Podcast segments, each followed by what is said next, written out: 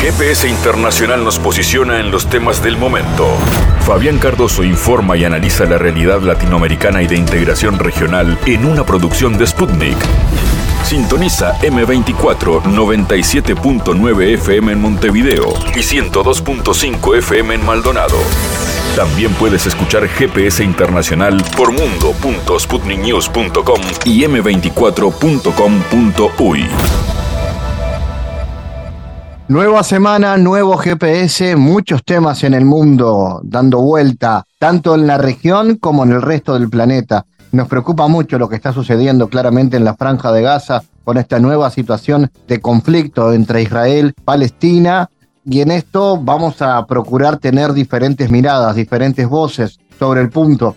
En el caso del día de hoy tenemos al analista chileno Esteban Silva para que nos explique con su análisis, su conocimiento concretamente sobre el conflicto palestino, las causas históricas y qué motivo lo han hecho más intenso. Hablar de la crisis humanitaria que vive Gaza a raíz del bloqueo israelí y qué implicaciones tiene esto, por ejemplo, a nivel de Oriente Medio. ¿Qué rol se espera que cumplan, por ejemplo, Turquía e Irán al respecto? Hablaremos con Esteban Silva. Y sin duda, la noticia en la región tiene que ver con lo que pasó en Argentina. Pasó la primera vuelta y hubo resultado, parece inesperado, porque el peronismo resurgió como el ave fénix y Sergio Massa se convirtió en el más votado en la primera vuelta. ¿Está más cerca de ser presidente de Argentina? ¿Qué pasa con el fenómeno Milei, que parecía que hasta podía ganar en primera vuelta y terminó siendo segundo en esta elección que nos prepara hacia un balotaje que será a mediados de noviembre, aún con resultado incierto.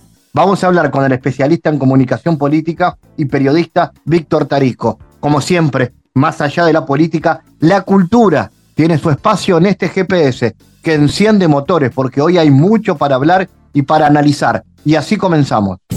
En GPS Internacional localizamos las noticias de América Latina.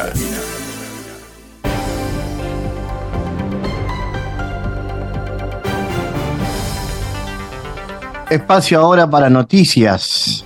Bajo el ala de la estratégica provincia de Buenos Aires, el oficialismo argentino revirtió el duro revés de las primarias y se consolida como la fuerza más votada a nivel nacional, superando a Javier Milei. Habrá balotaje entre Sergio Massa y el outsider, Javier Milei. El macrista Juntos por el Cambio, que hasta mediados de año parecía favorito, quedó fuera de carrera. Tropezar, caer y levantarse con una fuerza renovada, el peronismo, más que un movimiento, parece el ave fénix de la política argentina.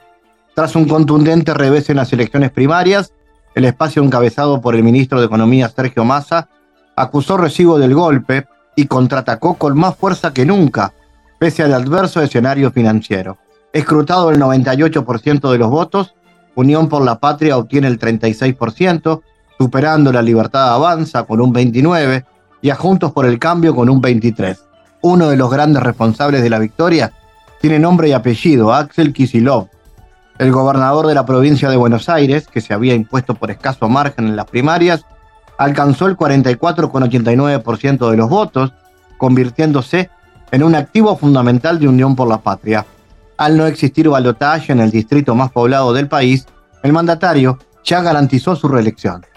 Me tocó ser la cara pero no tengan ninguna duda que en la fuerza, en la voluntad, en el compromiso que de punta a punta de nuestra Argentina encontré en cada uno de ustedes, estuvo la energía que nos permitió que creciéramos casi 15 puntos desde la primaria a hoy.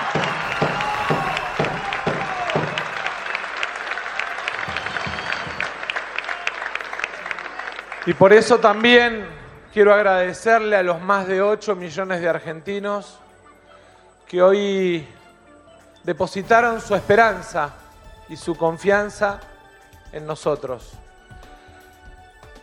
Y sobre todo lo quiero hacer entendiendo que nuestro país vive una situación compleja, difícil, llena de desafíos y dificultades para enfrentar. Y sin embargo, creyeron que éramos la mejor herramienta para a partir del 10 de diciembre empezar a construir una nueva etapa para la historia política argentina. Quiero de todo corazón agradecerles. Pero también, pero también quiero decirles, porque sé que muchos de esos que nos votaron son los que más están sufriendo. No les voy a fallar. Sepan que como presidente sepan que como presidente desde el 10 de diciembre no les voy a fallar.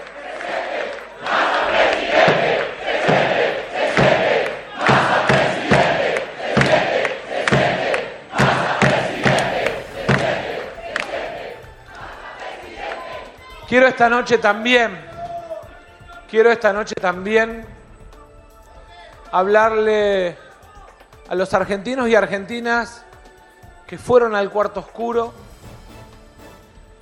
pero votaron en blanco.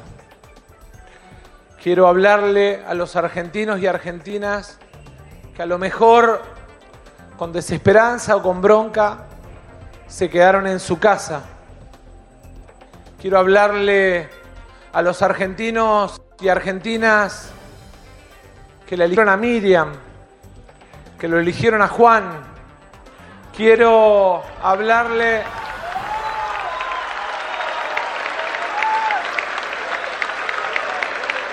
Quiero hablarle Quiero quiero hablarle a esos miles y miles de radicales que a lo largo y a lo ancho de la Argentina comparten con nosotros valores democráticos como la educación pública, como la independencia de poderes, como la construcción de valores institucionales que la Argentina merece y se merece. Pero también quiero hablarle a aquellos que eligieron otra opción pensando en la necesidad de tener una Argentina en paz, con orden, una Argentina sobre la base de construcción de valores democráticos, de respeto a las instituciones, esos que quieren un país sin incertidumbre y con, certezas. Y a todos ellos quiero decirles que voy a hacer el mayor de los esfuerzos a lo largo de los próximos 30 días para ganarme su confianza, para ganarme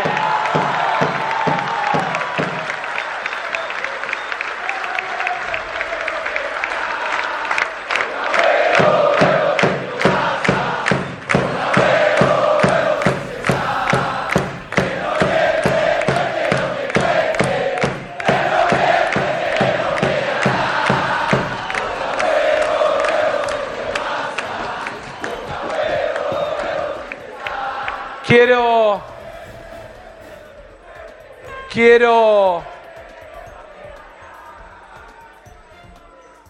Quiero decirles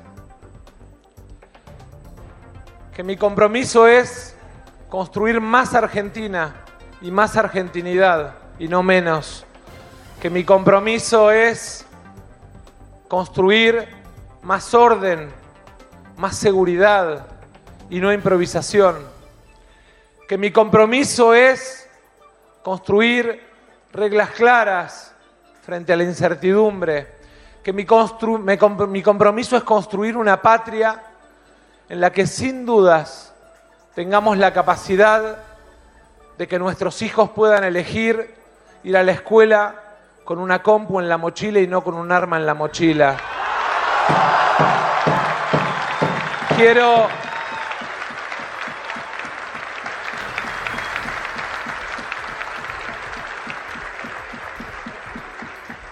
Y quiero para eso reiterar algo que vengo planteando desde el primer día en que decidí ser candidato a presidente. Voy a convocar a un gobierno de unidad nacional el 10 de diciembre como presidente.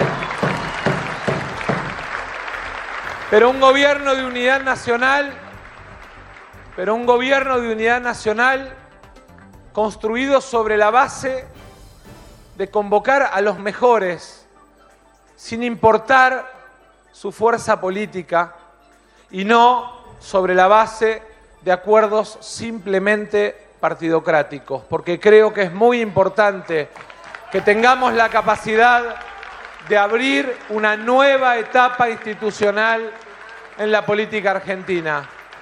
Creo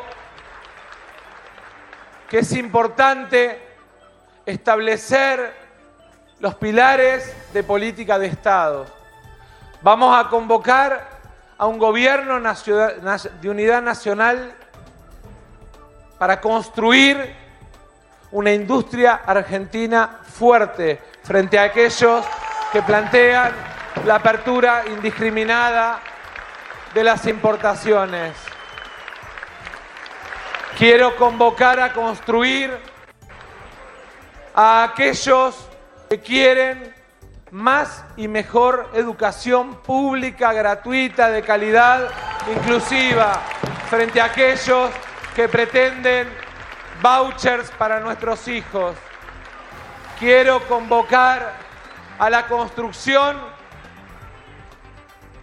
de un régimen laboral moderno que abrace la tecnología, que abrace la capacitación laboral sin renunciar a derechos conquistados por los y las trabajadores argentinos. El aumento de los costes de producción provocado por los elevados precios de la energía, las materias primas y una afluencia controlada de productos más baratos procedentes de Asia amenazan la propia existencia de la industria siderúrgica alemana, afirmó el ex ministro de Asuntos Exteriores y vicecanciller Sigmar Gabriel. Gabriel, que actualmente preside el Consejo de Supervisión, la empresa alemana más importante del sector, declaró que las expectativas anteriormente optimistas sobre los resultados financieros de la división son cada vez más sombríos. Anteriormente, la Asociación Mundial de Acero afirmó que preveía una caída del 10% en el consumo de los productos de la industria en Alemania para finales del 2023, una cifra que duplica la previsión para el conjunto de la UE. Mientras tanto, a nivel mundial, se espera que el volumen del mercado aumente un 1,8%. La industria siderúrgica alemana se encuentra en una situación especialmente preocupante, comentaron los representantes de la Asociación Alemana del Sector. Rusia comparte las palabras del presidente de Estados Unidos, Joe Biden, acerca de la necesidad de un nuevo orden mundial, pero considera a Estados Unidos incapaz de abandonar su visión hegemónica, declaró el portavoz del Kremlin, Dmitry Peskov. Estamos completamente de acuerdo con el señor Biden, en este caso muy poco frecuente. Aceptamos lo que ha dicho.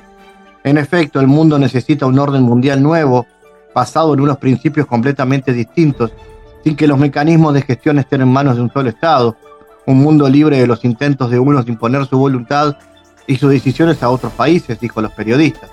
Peskov, al referirse al nuevo orden mundial, señaló que deberá basarse en el derecho internacional el respeto y el beneficio mutuo y la no injerencia en los asuntos internos. Al mismo tiempo, Biden, al defender la necesidad de un nuevo orden mundial, agregó que Estados Unidos puede edificarlo, quien remarcó que en eso Moscú no está de acuerdo con Washington.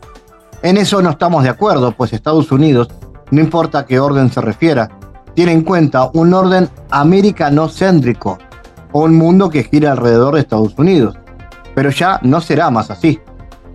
La Policía Nacional de España informó que intervino en Madrid 11 piezas de oro valoradas en más de 60 millones de euros, pertenecientes al patrimonio histórico de Ucrania agentes de la Policía Nacional en una operación conjunta con el Servicio de Seguridad de Ucrania han intervenido en Madrid 11 piezas de oro valoradas en más de 60 millones de euros, pertenecientes al patrimonio histórico de Ucrania.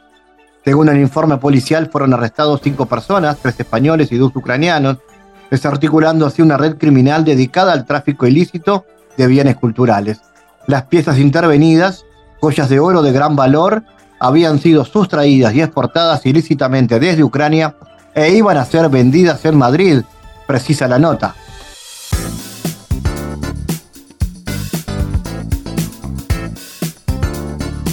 Bueno, las elecciones en Argentina nos convocan y vean ustedes, el oficialismo ha revertido el duro revés que tuvo en las primarias y se ha consolidado como la fuerza más votada a nivel nacional, superando al outsider, así se presenta Javier Milei, el candidato libertario. Habrá balotaje entre Massa y Milei en Argentina y parece que el peronismo puede resurgir como ave fénix en la política argentina y luego de una buena votación en esta primera vuelta corre con posibilidades de ganar la elección que será a mediados del próximo mes de noviembre. Vamos a analizar esto con justamente el consultor político, docente y periodista Víctor Tarico desde Buenos Aires. Víctor, resultado, bueno, sorprendente o no, eh, este, esta remontada peronista del oficialismo y esta caída que, del que parecía iba a ser el favorito, Javier Milei. Hola Fabián, ¿cómo te va? Sin duda, sorprendente el resultado de la elección,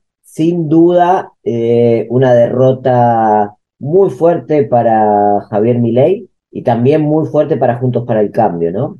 Eh, dos grandes derrotados en una sola noche y una gran remontada, como vos señalás, de Sergio Massa, particularmente, porque él fue como el gran protagonista de la campaña y del partido, ¿no? De la Liga de Gobernadores, como se dice acá, ¿no? Una gran remontada del el peronismo de Unión por la Patria en los lugares en los que le había ido mejor a mi ley, las provincias del norte argentino, la Patagonia, todos esos lugares que le ha ido muy bien a mi ley en las pasos, por lo general se dieron vuelta. Y eso es un trabajo que tiene que ver con, con la militancia y el trabajo de gobernadores e intendentes. Claro, y una característica de Massa que es un hecho sorprendente para quien nos gusta analizar la comunicación política, que es el hecho de ser ministro de un gobierno que está débil, que le ha ido mal, que además la economía es una de sus debilidades, y a pesar de eso electoralmente le va bien. ¿Cómo lo analizan ustedes? Bueno, vos pensás que el, que el eje, el tema de la campaña no fue eh, la política económica del gobierno, sino las propuestas de mi ley. Toda la, la campaña entre las PASO y las generales se habló más de las propuestas de ley, muchas de ellas disparatadas, ¿sí? muchas de ellas contrarias a las tradiciones argentinas, eh, contrario a los intereses de la mayoría de las personas, al borde de la inmoralidad algunas, eh, que del desempeño económico del gobierno, que por supuesto, y gracias a las buenas artes de Sergio Massa, había controlado algunas variables de la economía, había conseguido dinero en algún lado, había repartido algún dinero a los asalariados. Entonces, entre eso que un poco fue una especie de aspirina sobre la crisis económica que está atravesando la Argentina y el posicionamiento de Javier Milei en su expresión más radical, bueno, terminaron inclinando la balanza para el lado de Massa Creo yo fundamentalmente por el temor que logró despertar Javier Milei en un electorado que en un principio lo vio como una novedad y una posibilidad frente a una clase política que desde hace ocho años no le encuentra el agujero al mate, para decirlo de manera metafórica, y terminó generando muchísimo temor. ¿no? no se explica, me parece a mí, el voto de masa tan por arriba de las expectativas, sino es por el temor que generó el propio Javier Milei y sus adláteres, ¿no? En ese sentido, bueno, ahora comienza un proceso de reconfiguración de, muchas fuerzas eh, para, por ejemplo, el libertario Milei buscar los votos de Patricia Bullrich, con la cual tuvo fuertes discusiones, duros intercambios durante toda la campaña. Para Massa, buscar aliados dentro del propio peronismo y también en la izquierda. ¿Podrán? ¿Cómo lo ves? Yo creo nuevamente, Fabián, que eh, gran parte del voto de Patricia Bullrich, que vos sabés que Juntos por el Cambio tiene muy concentrado su voto generalmente en las personas eh, de más de 50 años, ¿sí? 60 incluso te diría. Muchas de esas personas que son adultas, mayores, abuelos o padres grandes, no votan a Javier Milei. Les da temor. Y yo creo que esa gran, gran parte de ese voto de Patricia Bullrich va a ir para Massa en contra de Milei. Y, y Massa tendrá una posibilidad de construir acuerdos políticos. Ella anunció que iba a ir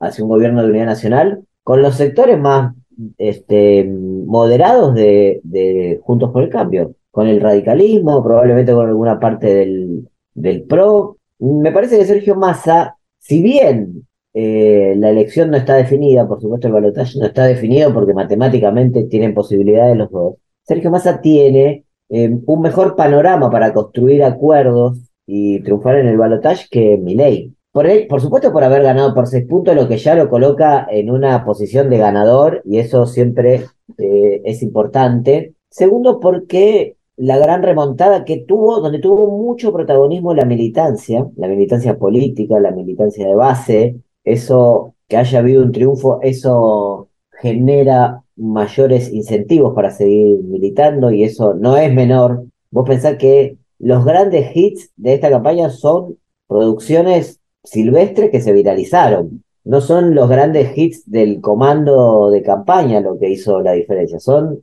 eh, los jingles que organizó un programa de streaming, ¿sí? Para que tengamos una idea, los grandes hitos comunicacionales de esta campaña son producidos por gente silvestre, gente común que viraliza sus contenidos. Y creo que Massa tiene mayores posibilidades como hombre de Estado, ¿sí? como hombre de la casta, eh, de construir acuerdos políticos que le permitan triunfar en noviembre. Creo que lo que estamos viendo, como dijo algún escritor aquí llamado Jorge Asís, es la venganza de la casta, ¿no? la casta política, el sistema político movilizó sus brazos y dio vuelta una elección que parecía muy complicada y la dio vuelta. Y hoy tiene muchas más posibilidades de ganar que ley. Claro, y también ahora la discusión vuelve a ser esa, ¿no? La del eh, sistema versus el antisistema. Eh, mi, ley lo colocó ayer cuando dice que el kinderismo es lo peor que le pasó a la Argentina y Massa posicionándose como el tipo de la concordia, mencionándose como el candidato también que va a romper con otro concepto muy argentino que es la grieta. ¿Por ahí va a venir la campaña a la segunda? Yo creo que es posible, pero me parece que el, gran clivaje que se viene es el de la racionalidad contra la irracionalidad, el de la concordia contra la de la pelea. Me parece que Massa va a ocupar un lugar de tratar de traer tranquilidad, que es lo que realmente el pueblo argentino está deseando y necesitando. Creo que él va a apostar a, la concordia y creo que eso le puede traer buenos resultados porque em, la situación de la inflación, la situación de la inestabilidad con el dólar genera mucha incertidumbre y la verdad que el posicionamiento político de Milley no, no, no genera eh, tranquilidad, sino que lo que genera es mayor incertidumbre. Entonces, me parece difícil que en una situación de tanta incertidumbre real, optar por un candidato que genera mayor incertidumbre imaginaria, lo veo bastante difícil que suceda. Sobre todo, bueno, porque ya pasamos dos situaciones, ¿no? Pasamos las pasos, pasamos la elección general y los mensajes son bastante claros, ¿no? Agotamiento y hartazgo de la inmovilidad y de la política económica del gobierno actual, rechazo a la radicalidad y a la falta de racionalidad de las propuestas de mi ley, muy claramente, ¿no? Entonces, me parece que el que sea capaz de demostrar que tiene un plan, que tiene voluntad de generar un, un ámbito y un espacio de tranquilidad y de regularidad para la política argentina, me parece que es el que va a terminar triunfando. Víctor, esta charla también se da de alguna manera como, bueno, con lo que implica la fecha de la elección como, como excusa para analizar, pero también, ya que estamos hablando de comunicación y de política, para presentar una experiencia que se viene muy pronto a nivel de la Facultad de Ciencias Sociales de la Universidad de la República, junto a la experiencia que vos dirigís en la Universidad de Buenos Aires, que es un curso de comunicación política que va a tener, bueno, una linda invitación para quienes les gusta este tema. Eh, contame algo más de esto, arranca en noviembre. Arrancamos el primer miércoles de noviembre. Hay tiempo hasta mañana para inscribirse, ¿sí? En la página de eh, la Facultad de Ciencias Sociales de la Universidad de la República, en la sección de Educación Permanente. Vamos a estar haciendo con muchos colegas de Argentina y de Uruguay un curso corto de cinco encuentros, ¿sí? Pero intensos, con profesionales como Juan Courel, Eduardo Botinelli, Gila Vilker, Victoria Gadea Tiscornia, Andrea Malimachi, Marcos Casa, Diego Batecola,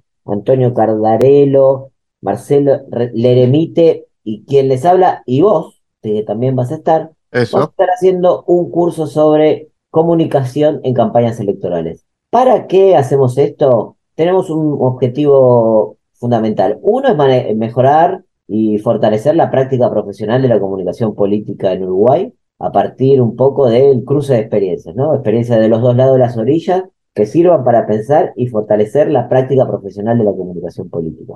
Pero también, y este me parece que es el desafío de la universidad pública, para dotarla de solidez y de rigor conceptual. ¿sí? Es muy importante, al menos para nosotros, profundizar un poco esta, esta dimensión de la comunicación política que muchas veces está atravesada por un cálculo eh, más ligado al marketing político que al pensamiento profundo sobre la vinculación siempre tensa entre comunicación y política. Entonces, un poco para seguir haciendo más y mejor comunicación política, pero para también para pensarla en profundidad, es que pensamos este curso que termina mañana su inscripción, pero que vamos a dar durante todo el mes de noviembre de manera virtual y que esperemos seguir el año que viene y el año que viene y el año que viene. Vale, vale la pena decir, Víctor, que esto es para todo aquel que le guste la comunicación política, pero no, no, no implica ni ser politólogo, ni ser licenciado en nada. No es necesario tener título de grado, es un curso de educación permanente, donde lo único que hay que tener es el interés para estar cuatro horas todos los miércoles de noviembre eh, escuchando a los profesores y profesoras. Vale la pena entonces decir que eh, la experiencia está empezando en noviembre y que en la web de la Facultad de Ciencias Sociales eh, pueden obtener esta información. Víctor Tarico, gracias por comentarnos de esto y también por tu análisis sobre la realidad argentina hoy. Muchas gracias a vos, Fabián. Estés bien. Analizamos los temas en GPS Internacional.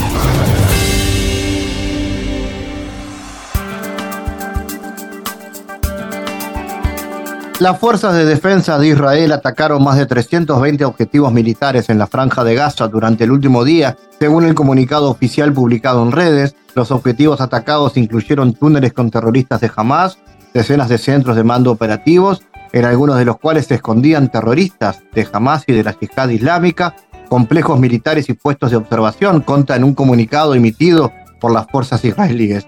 Además, las fuerzas atacaron puestos de lanzamiento y otras instalaciones que suponían una amenaza para la tropa concentrada cerca del enclave palestino ante una ofensiva terrestre y neutralizaron varias células terroristas, incluida una que se especializaba en el lanzamiento de misiles antitanque. El portavoz de las fuerzas de Israel, el contraalmirante Daniel Hagari, confirmó que han notificado a las familias de 222 rehenes de que sus seres queridos están detenidos en la franja de Gaza.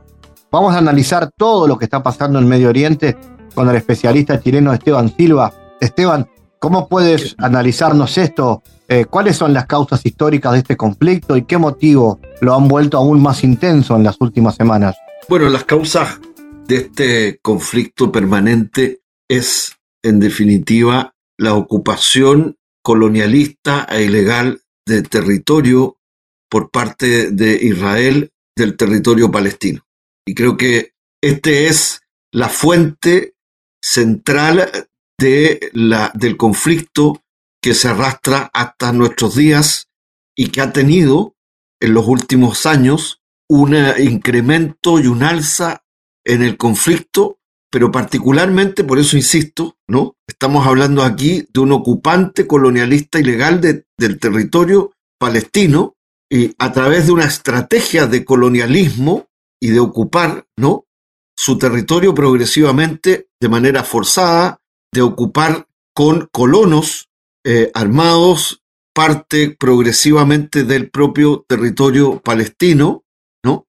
Y que ha tenido, particularmente en Gaza, ¿no? Para referirnos donde se está produciendo hoy día un genocidio, se está perpetrando una masacre por parte del gobierno de Netanyahu eh, de la población palestina que ciertamente debe ser calificada como crímenes de lesa humanidad. Estamos hablando de que Gaza es. Hoy día un eh, campo de concentración a cielo abierto, descubierto, es donde Israel, eh, luego de la acción diluvio de Alcázar por parte de las brigadas de Hamas y de la Jihad Islámica, como parte de un conflicto que no empezó hace unas semanas atrás, sino que es un conflicto permanente. Por tanto, estamos viendo además cómo eh, este conflicto, que no es una guerra entre Israel y Hamas, sino que es una ocupación colonialista e ilegal de territorio eh, palestino por parte de Israel. Eh, de eso estamos hablando, ese es el conflicto en lo principal y ciertamente vemos como en estos últimos días las narrativas que son parte de la guerra, que son parte de la agresión, que son parte de la política del enfrentamiento, ¿no? Van cambiando, porque en las últimas eh, días los objetivos de los bombardeos desmesurados, eh, de los bombardeos indiscriminados, en ese sentido lo digo, por parte de las fuerzas de defensa israelí, de la Fuerza Aérea, eh, los objetivos han sido hospitales, los objetivos han sido iglesias, los objetivos han sido zonas de residencia de población civil en la franja de Gaza, los objetivos han sido escuelas eh, y colegios en la franja de Gaza.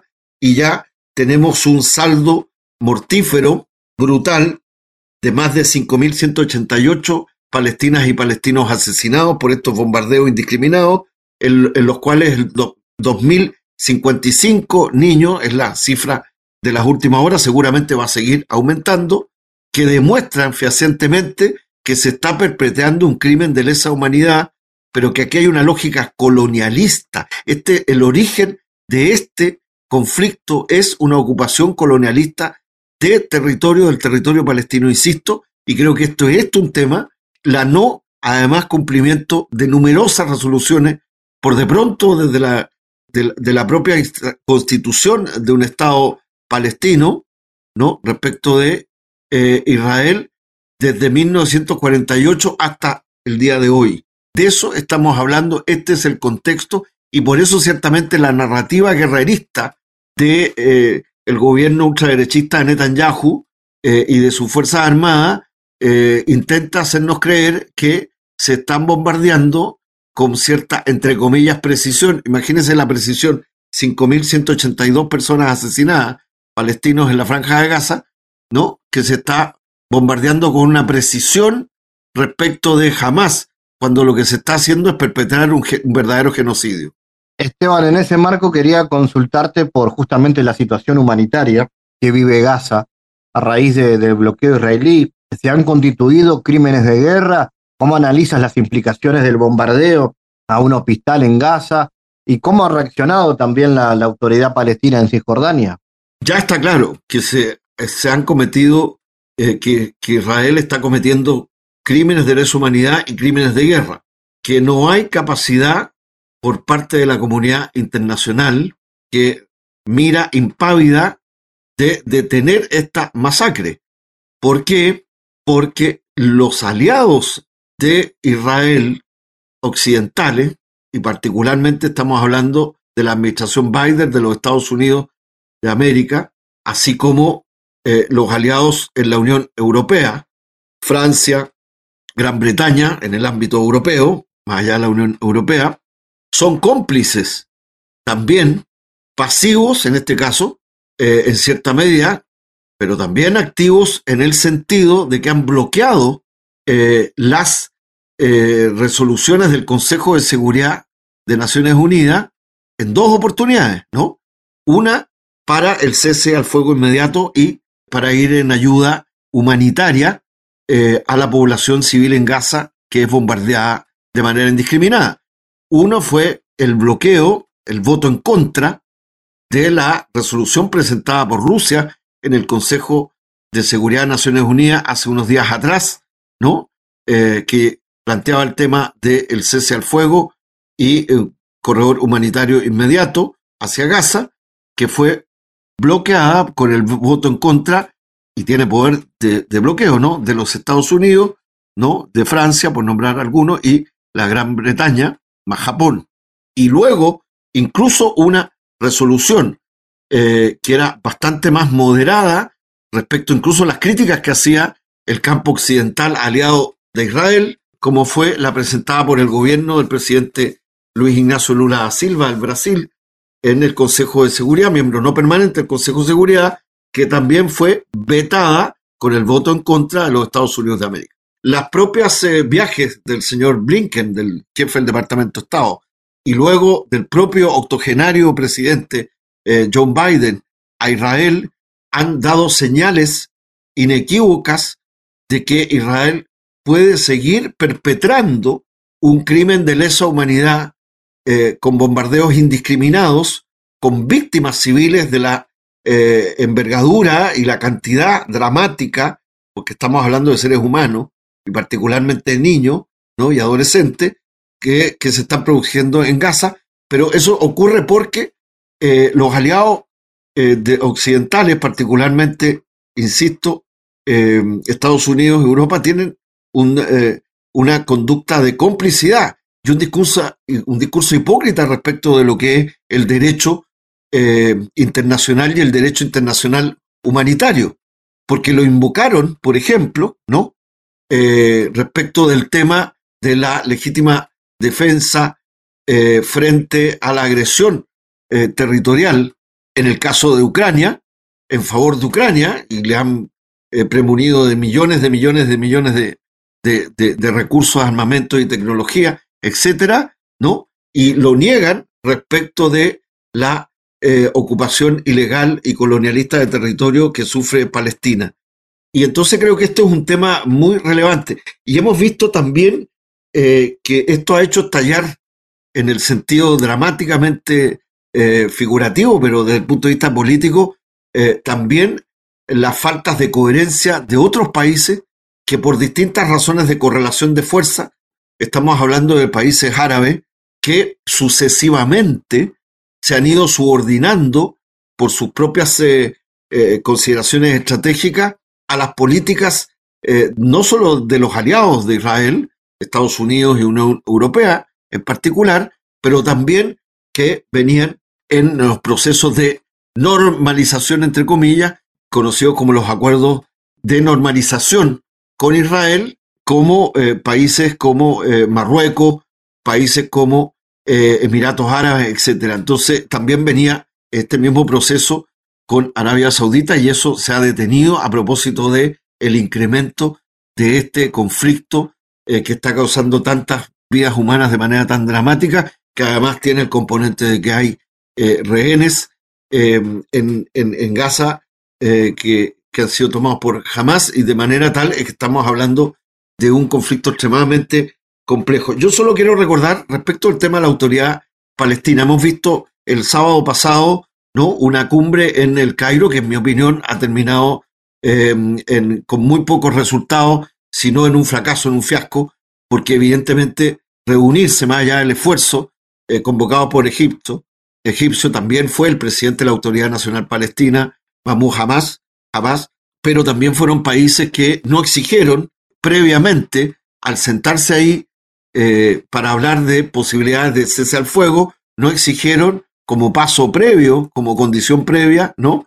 El que se hubiese detenido eh, las, los bombardeos indiscriminados sobre Gaza eh, como paso previo a cualquier diálogo, también con representantes de las fuerzas aliadas de Israel o el mismo había una representación de fuerza eh, del gobierno de Netanyahu. De manera tal de que hay que decir que hay varios otros países árabes no fueron ni no se prestaron a esto, eh, porque creo que demuestra, en definitiva, que la falta de coherencia, la falta de, claridad tampoco ayuda, eh, y en este caso lo hemos visto en los no resultados finalmente prácticamente de esta cumbre de Egipcio, Egipto eh, que se produjo el sábado pasado. Quería decir que hay algunos países que no se prestaron porque tienen desacuerdo respecto de este mismo tema que estoy apuntando, como el caso de Argelia y de Túnez que no participaron. Y yo quiero recordar que es, muy importante porque se cumplió un año justo cuando se desencadena esta nueva escalada de violencia eh, y de agresión y de muerte, ¿no? Eh, particularmente contra Gaza, se cumplió un año de la declaración eh, de Argel por la unificación palestina, que fue suscrita en Argel, Argelia, por 14 fuerzas y movimientos palestinos. Entre ellos, ¿no? Eh, el Fatah, ¿no? Actual partido del el presidente de la Autoridad Nacional Palestina, el Frente de Liberación de Palestina, el Frente Popular para la Liberación de Palestina, el Partido del Pueblo Palestino y el Frente, el em, Hamas y el movimiento Yihad Islámico. Y una de las cuestiones que plantean, además, ¿no? y que creo que también dramáticamente están pendientes desde el punto de vista de la unidad de las fuerzas palestinas, porque estos acuerdos planteaban varios temas. Uno, poner el énfasis en la, importancia de la unidad eh, nacional como base de toda resistencia a la ocupación. El tema de hacer elecciones, ¿no? Tanto en, en, la franja de Gaza eh, como en la Cisjordania, el, y el, progresivamente una reconciliación que permitiera fortalecer y que volvieran fuerzas a fortalecer la eh, Organización de la Liberación de Palestina con una política conjunta. Y creo que ha quedado al descubierto también eh, en la medida que se desató esta eh, situación dramática eh, que sigue afectando como crímenes, insisto, de lesa humanidad en contra de la población de Gaza, se desató antes de un proceso que también requería y requiere, y yo espero que así tenga perspectiva para encarar el, tema más de fondo, que es el tema de la unidad y de las fuerzas palestinas eh, para asegurar eh, justamente el derecho a su tierra, a su Estado independiente real, como es hoy día eh, el drama que enfrenta el pueblo palestino. Esteban Silva, como siempre, gracias por tu calificado análisis para GPS. Muchas gracias a usted. Gracias, Fabián. En GPS Internacional navegamos por la sociedad y la cultura.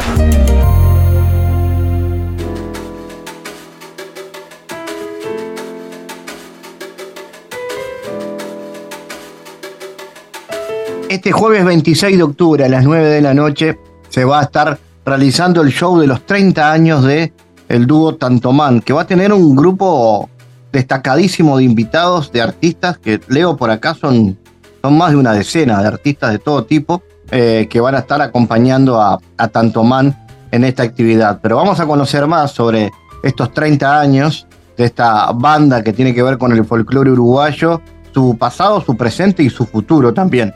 Claudio Rinaldi está con nosotros. Claudio, bueno, ¿cómo llegan a estos 30 años? ¿Cómo los encuentra? Bueno, Fabián, un saludo grande para ti en particular y a toda la, audiencia. Muchas gracias por, por, este, por dejarnos entrar en la casa de, los de los oyentes.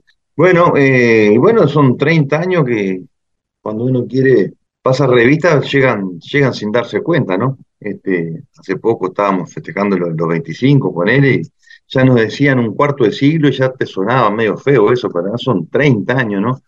Fíjate que en mi caso es la, es la mitad de mi vida. y bueno, llegamos, también hay, que decirlo, llegamos, eh, ¿cómo te iba a decir? Aguantando, peleando y soportando, porque viste que el canto popular está medio desvalorizado últimamente, entonces, más que medio desvalorizado, está muy desvalorizado. Y bueno, este, nosotros somos bastante porfiados en esto y, y siempre dijimos, mientras tengamos algo para aportar, alguna canción que, más o menos veamos que le sirve al cancionero y a la gente, vamos a seguir. Tenemos la suerte de no, de no vivir o no depender de, esta actividad para, para, este, para vivir, entonces podamos darnos algunos lujos como son esos, si no nos gusta algo, aguantarnos y seguir para adelante de otra manera. Pero bueno, en esa estamos, Fabián. Y en ese caso han recorrido, bueno, mucha música en estos 30 años, pero siempre con una coherencia, ¿no? Que tiene que ver con un estilo que no han cambiado, o han modernizado, pero no han cambiado. Eh, sí, no hemos modernizado mucho tampoco, sino hemos adaptado algunas de las herramientas que la, modernidad nos da, el caso de Spotify o el Facebook, que obviamente no soy yo el que lo manejan, que, que nos permite ya no, inclusive este, cuando tenés una buena grabación, no tener que andar dependiendo de, la, del montaje físico, digamos, entonces te, se sube en Spotify y, este y bueno, y anda bárbaro eso, y, la gente hoy es, como se maneja. Este, pero después, sí, hemos seguido una línea muy coherente, sabiendo de dónde, de dónde partimos. Nosotros somos un, este, unos continuadores, nos dijeron una vez y, nos encantó porque siempre nos decían, che, qué lindo, ustedes se parecen a fulano, tal. Hoy ¿por qué nos dicen que nos parecemos si queremos ser originales? Entonces, una vez Daniel Mucio de los Caminantes me dijo, continuadores, ustedes son continuadores, lo cual este, nos deja en una, en una posición cómoda porque no somos imitadores, pero también con una responsabilidad extra que era de, tratar de continuar con esto del canto popular y mantener los ritmos y la, cultura de bueno, popular, ¿verdad? Eso está bueno. Continuadores los definen. ¿Y, a usted, ¿Y ustedes cómo se autodefinen? ¿En su estilo, en su forma de, cantar, en sus letras? ¿Cuál es la, la, marca registrada de Stantomán? Canto popular. Nosotros decimos que hacemos canto popular porque justamente venimos de, esa, de ese periodo de, ebullición, digamos, de los años 70, 80, ¿verdad? Este, la Nora Carrero, Zucará, Carlos Benavides, Fossati, de, de, toda esa que, que, eh, nos acompañaron durante el periodo de, estudiantes de, agronomía, en el cual participábamos en Peña, este, separado, ¿verdad? No lo conocía aquel, pero fue toda esa época de, ebullición cultural que hacía que, que bueno, que, que cantara esas canciones en, en los fogones, o en peñas, o en las parroquias, que era donde se daba mucho la comunicación en aquella, en aquella época. Y bueno, y después que pasa el tiempo y, empezás este, a hacer alguna canción o, pones a consideración alguna canción, como el caso nuestro en, la, en el festival de la, de la Semana de la Cerveza, las canciones no tienen, no pueden tener otro, otro tinte u otro matiz que sea, que no sea el que, que nos dio la, historia musical del canto popular. Y cuando nos pregunta usted qué hacen folclore, no, nosotros hacemos canto popular. Así la gente sabe qué es lo que hacemos con este, si hay que poner etiqueta, ¿verdad? Porque folclore no es, es un, como el canto popular, es un canto de raíz folclórica, si se quiere, pero no era canto popular. Canto popular era aquello que abarcaba, como decía Aquiles Fábrega, desde un chalar a un Darno Chance, desde, desde, un Carlos Molina a una murga, ¿verdad? Eso es, eso es el canto popular. Pero no porque abarcara demasiados estilos de cosas, sino porque la idea y la lucha dentro del canto popular era una, este, en aquel momento era voltear la dictadura, ¿verdad?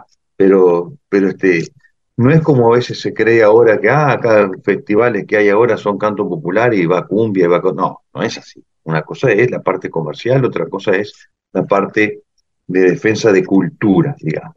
Y el canto popular implica, a diferencia capaz del folclore más tradicional, un compromiso en las letras distinto, ¿no? Más, más, más pesado, digamos. Totalmente, totalmente. Este, por eso la carga, la carga cultural y, también ideológica, ¿verdad? De, mostrar las cosas que le. Como decía Víctor Jara, nosotros no hacemos más que tratar de, de, observar y rescatar las vivencias de la gente, los problemas, las alegrías, las penurias, transformarlas en canción y volverlas a devolver. Eso es, eso es la, función del cantor popular. Bueno, hablemos entonces de este show, que yo les decía que tiene más de una, una decena, creo, ¿no? Creo que no me equivoqué, de invitados de todo tipo. Sí, sí. Esa de las cosas lindas que, que nos ha pasado en estos años. Son 30 años en los cuales hemos, hemos este, juntado un montón de amigos y, bueno, los invitás, empezás a invitar y los anormales te dicen todos que sí. Entonces llegamos a este, a este espectáculo con, con este, sí, sí, con más de, de 10 de 10 amigos, mucho más. Si querés te los nombro. dale, dale, dale. Vamos a nombrarlos a todos, a todos y a cada uno. Dale, mira, tenemos a Carlos Paravís, Tabaré Arapí, Tacuruces, Washington y Cristina, Arca Voces, Julio Víctor González, Sol y Palma, Numa Moraes, Copla Alta, Carlos Benavides, Larbanoa Carrero, Abel García, Grupo Vocal Universo, Hugo Trova, con alma y vida y una barra de amigos que se llama la barra de guitarreando, en la cual está, están este, incluido eh, el Beto Peirú y, y, el Johnny, y el Johnny de Melo junto con Gonzalo Souto y Arturo, amigos de, amigos que tenemos una barra, ahorita nos juntamos a, tomar un refresco y, a cantar algo, bueno, entonces hemos preparado, y, Carlitos Gómez también, que es el autor de la canción que vamos a cantar ese día. Como verás, una barra pesada del, del canto popular, el folclore duro, dijera dijera Tabaré Arapí, eh, de lo cual nos sentimos orgullosos de, conocerlos, de ser relativamente amigos. Digo relativamente porque es difícil a veces ser, ser amigo de los famosos, ¿verdad? Eso es complicado. Pero bueno, en este caso somos casi amigos, ya van varias veces que nos cruzamos y, cantamos con ellos y con algunos más cercanos que con otros, pero bueno. Y el que hayan aceptado la invitación y, este, y, vengan a festejar nuestro cumpleaños, la verdad que es, este, es un honor para nosotros, es un, realmente es un, es un orgullo que podamos compartir el escenario con toda, con toda esta barra. ¿Y cómo van a hacer para que entren todos, digamos? Ahí hay una gran cantidad de canciones, me imagino, ¿no? ¿Cómo es el repertorio de esta noche? Bueno, eh, todo sorpresa, pero este sí, van a ser unas dos horas de, actuación, en la cual este, con los invitados vamos a cantar una canción. A veces son canciones nuestras, a veces canciones de, ellos. Y bueno, y ahí la vamos a ir, la vamos a ir llevando, este, esperando que la gente disfrute, disfrute al máximo con la presencia de estos, de estos, este, de estos cantorazos que tiene el país y en algunos casos se ha dado el lujo de, de olvidarlos. Pero este, va a estar lindazo, va a estar bien lindo. Perdón, Claudio, ¿y planes futuros después de este show? ¿Cómo sigue el, viaje de Tantomán? Bueno, después de esto es este, bueno, seguir haciendo canciones. También nos encuentran un momento, un momento del canto popular o de la, música nacional que, que, está muy complicado, ¿verdad? Los festivales ya no son festivales, son ferias, ya no, no llevan público, llevan clientes y ya no importa lo que cantes arriba en el escenario, lo que importa es que atraiga clientes, por eso los nombres que se repiten aquí y allá para, para este, para bueno, para maximizar la, la, cantidad de, de, gente que se arrime a los, a esas ferias. Entonces, sabiendo que ya casi no hay posibilidades de asistir a eso, vamos a seguir peleándola haciendo canciones. El tema es hacer canciones, grabando y devolviendo a la gente ya sea por disco, por Spotify, por, lo que sea, y donde nos llame iremos y cantaremos nuestras canciones. No tenemos mayor aspiraciones que eso, y, bueno, hay que ayornarnos a los, a los tiempos, pero no vamos a traicionar en nada a la idea original y a, este, bueno, y este, este camino de 30 años. Vamos a seguir en la misma. Aunque nos cueste, aunque nos cueste la sobrevivencia, ¿verdad? Claudio, recordame detalles del show y cómo puede hacer la gente para tener la entrada, para ir a verlo. Bien, el, espectáculo es el jueves 26 de octubre a partir de las 21 horas en la sala del Teatro del Galpón, ahí en 18 de julio y Roslo. las entradas están a la venta por, por Ticantel y se compran, bueno, por teléfono, por computadora, viste en toda la hora, y, y si no, también en la boletería de, del teatro. Ojalá, ojalá nos acompañe la gente y, vaya a disfrutar la, este mega show, vamos a llamarlo así, ya que son tantos invitados, ¿no? Este, con gente que, dio todo por la música popular y, además en forma de, armas. Así que eh, es muy lindo sabiendo esta radio que, entiende de lo que es lucha y cultura. Ojalá este no, nos acompañen, nos acompañen en la sala. Claudio Rinaldi de Tanto Man, gracias por estar en GPS. Fabián, gracias a ti, un abrazo grande a toda la audiencia. Salud. El mundo en GPS Internacional.